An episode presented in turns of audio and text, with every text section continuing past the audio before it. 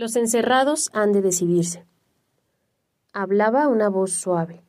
Momo salió lentamente de la profundidad de su sueño. Se sentía refrescada y descansada de modo maravilloso. La niña no tiene la culpa, oyó decir a la voz. Pero tú, Casiopea, ¿por qué lo has hecho? Momo abrió los ojos. Junto a la mesita delante del sofá estaba sentado el maestro Ora. Miraba con cara apesadumbrada hacia el suelo donde estaba la tortuga. ¿No podías imaginarte que los hombres grises os seguirían? Solo preveo, apareció en el caparazón de la tortuga. No medito. El maestro ahora movió la cabeza suspirando. Ay, Casiopea. A veces eres un enigma incluso para mí. Momo se sentó. Ajá. Nuestra pequeña Momo ha despertado, dijo amablemente el maestro Ora. Espero que te encuentres bien. Muy bien, gracias, contestó Momo. Perdona que me haya dormido aquí. No te preocupes, contestó el maestro Ora. Está bien. No hace falta que me digas nada. En la medida en que no lo haya observado yo mismo por las gafas de visión total, Casiopea me lo ha contado todo. ¿Y qué hay de los hombres grises? preguntó Momo. El maestro Ora sacó del bolsillo un gran pañuelo azul. Nos sitian. Han rodeado totalmente la casa de ninguna parte, hasta donde pueden acercarse, claro. No pueden entrar aquí, ¿verdad? preguntó Momo. El maestro Ora se sonó. No. Tú misma has visto cómo se disuelven en la nada en cuanto pisan la calle de jamás. ¿Y cómo es eso? quiso saber Momo. Es por la aspiración del tiempo, contestó el maestro Ora. Sabes que allí hay que hacerlo todo al revés, ¿no? Y es que alrededor de la casa de ninguna parte el tiempo corre al revés. Normalmente el tiempo entra en ti. Por tener cada vez más tiempo dentro de ti, envejeces pero en la calle de jamás el tiempo sale de ti. Se puede decir que te has vuelto más joven mientras la recorrías. No mucho, solo el tiempo que tardabas en recorrerla. No me he dado cuenta de nada, dijo Momo sorprendida. Claro, explicó el maestro ahora sonriendo. Para un hombre apenas significa nada, porque es muchas cosas más, además del tiempo que hay en él. Pero con los hombres grises es otra cosa. Solo se componen del tiempo robado y éste se les escapa en un instante si entran en la aspiración del tiempo, igual que el aire de un globo pinchado. Pero del globo queda por lo menos la funda, de ellos, nada. Momo pensaba concentradamente. Al cabo de un rato preguntó ¿No se podría hacer correr al revés todo el tiempo? Solo por un ratito, claro. Todos los hombres serían un poco más jóvenes, pero eso no importaría. Pero los ladrones de tiempo se disolverían en la nada. El maestro Ora sonrió. Sería bonito, pero no funcionaría. Las dos corrientes se mantienen en equilibrio. Si se elimina la una, desaparece la otra. Entonces, no habría tiempo. Cayó y se subió a la frente las gafas de visión total. Esto quiere decir, murmuró. Se levantó y recorrió algunas veces pensativo la salita. Momo le observaba tensa y también Casiopea le seguía con la vista. Finalmente se sentó de nuevo y miró atento a Momo. Me has dado una idea, dijo. Pero el llevarla a la práctica no depende solo de mí. Se dirigió a la tortuga que seguía a sus pies. Casiopea querida, ¿qué crees que es lo mejor que se puede hacer durante el asedio? Desayunar, fue la respuesta que apareció en el caparazón. Sí, dijo el maestro Ora, no es mala idea. Al momento estaba puesta la mesa. ¿O acaso ya lo había estado todo el tiempo sin que Momo se hubiera dado cuenta? En cualquier caso, ahí volvían a estar las tacitas de oro y todo el resto del desayuno, la jarrita del chocolate humeante, la miel, la mantequilla y los panecillos tiernos. En el tiempo transcurrido, Momo había recordado con frecuencia estas deliciosas cosas y comenzó enseguida a comer a dos carrillos. Y esta vez le gustó más aún que la primera. Por cierto que esta vez también el maestro Ora comió con apetito. ¿Quieren? dijo Momo al ratito masticando con entusiasmo. Que les des todo el tiempo de todos los hombres, pero no lo harás, ¿verdad? No, Momo, contestó el maestro Ora. No lo haré nunca. El tiempo ha comenzado una vez y acabará una vez, cuando los hombres no lo necesitan más. De mí, los hombres grises no recibirán el más breve instante. Pero dicen, prosiguió Momo, que pueden obligarte. Antes de que sigamos hablando de ello, dijo serio, quisiera que los vieras tú misma. Se quitó las gafas de oro y se las puso a Momo. Y se las pasó a Momo, que se las puso. Al principio vio de nuevo los torbellinos de formas y colores que le daban mareos, como la primera vez, pero esta vez pasó pronto. Al cabo de un momento sus ojos ya se habían adaptado a la visión total. Y ahora vio el ejército de sitiadores. Los hombres grises estaban codo con codo en una hilera interminable. No solo estaban ante la calle de Jamás, sino en un gran círculo que se tendía a través del barrio de las Casas Blancas, y cuyo centro era la casa de ninguna parte. Estaban totalmente rodeados.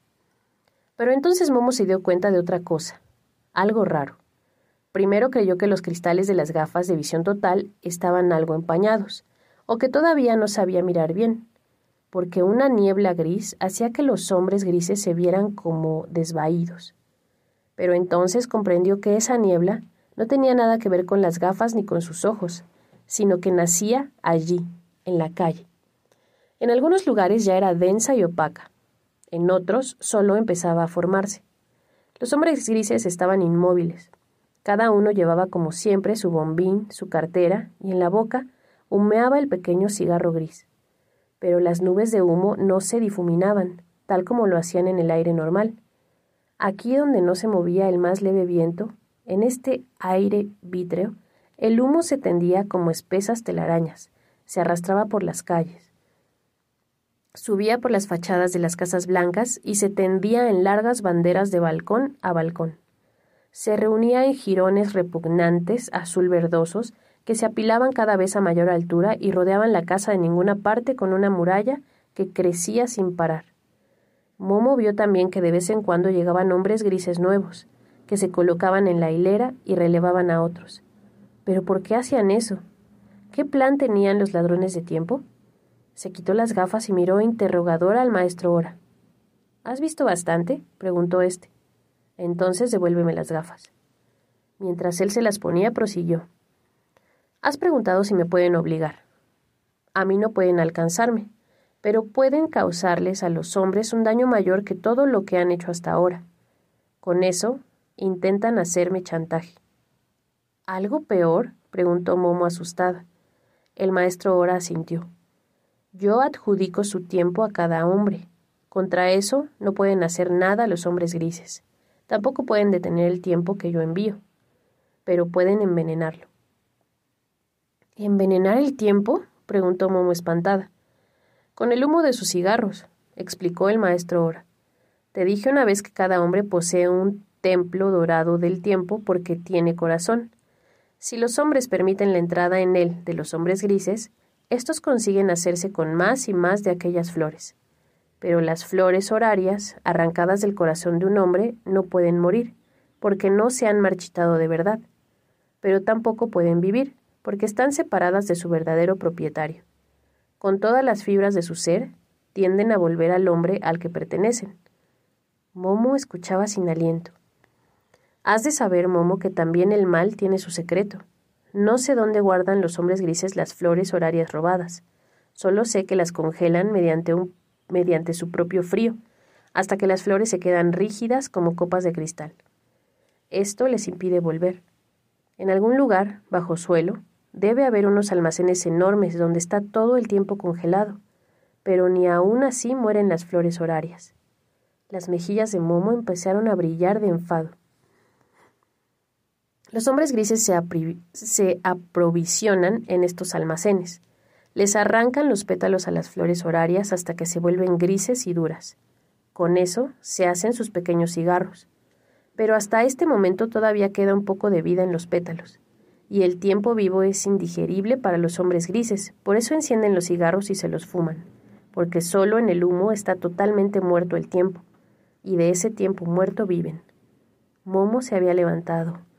Ah, exclamó, todo ese tiempo muerto. Sí, esa muralla de humo que están haciendo crecer alrededor de la casa de ninguna parte se compone de tiempo muerto. Todavía queda cielo abierto suficiente, todavía puedo hacerles llegar a los hombres su tiempo no contaminado. Pero cuando la campana de humo se haya cerrado a nuestro alrededor y encima de nosotros, en cada hora que yo envíe se mezclará un poco del tiempo muerto fantasmal de los hombres grises y cuando los hombres lo reciban, enfermarán de muerte. Momo miraba fijamente al maestro Ora. En voz baja preguntó, ¿Qué enfermedad es esa? Al principio apenas se nota. Un día ya no se tiene ganas de hacer nada. Nada le interesa a uno, se aburre, y esa desgana no desaparece, sino que aumenta lentamente. Se hace peor de día en día, de semana en semana. Uno se siente cada vez más descontento, más vacío, más insatisfecho con uno mismo y con el mundo. Después desaparece incluso este sentimiento y ya no se siente nada. Uno se vuelve totalmente indiferente y gris. Todo el mundo parece extraño y ya no importa nada. Ya no hay ira ni entusiasmo. Uno ya no puede alegrarse ni entristecerse. Se olvida de reír y llorar. Entonces se ha hecho el frío dentro de uno y ya no se puede creer a nadie. Cuando se ha llegado a este punto la enfermedad es incurable. Ya no hay retorno. Se corre de un lado a otro con la cara vacía, gris, y se ha vuelto uno igual que los propios hombres grises. Se es uno de ellos. Esta enfermedad se llama aburrimiento mortal. Momo sintió un escalofrío. ¿Y si no le das el tiempo de todos los hombres? preguntó. ¿Harán que todos los hombres se vuelvan como ellos? Sí, contestó el maestro Ora. Con eso quieren chantajearme. Se levantó y se volvió. Hasta ahora he esperado que los hombres hicieran alguna cosa por su propia cuenta para librarse de estos parásitos. Habrían podido hacerlo, porque ellos mismos han ayudado a darles la existencia. Pero ahora no puedo esperar más. Tengo que hacer algo, pero no puedo hacerlo solo. Miró a Momo. ¿Quieres ayudarme? Sí, susurró Momo. Tengo que enviarte a un peligro que no se puede calibrar siquiera, dijo el maestro Ora. Y dependerá de ti, Momo el que el mundo se quede parado para siempre o vuelva a cobrar vida. ¿Querrás atreverte? Sí, repitió Momo, y esta vez su voz sonó firme. Entonces, dijo el maestro Ora, presta mucha atención a lo que te digo, porque estarás totalmente sola y yo no podré ayudarte más. Ni yo, ni nadie. Momo asintió y miró al maestro Ora con gran atención. Has de saber, empezó, que yo nunca duermo. Si yo durmiera, se acabaría en el mismo instante todo el tiempo. El mundo se pararía.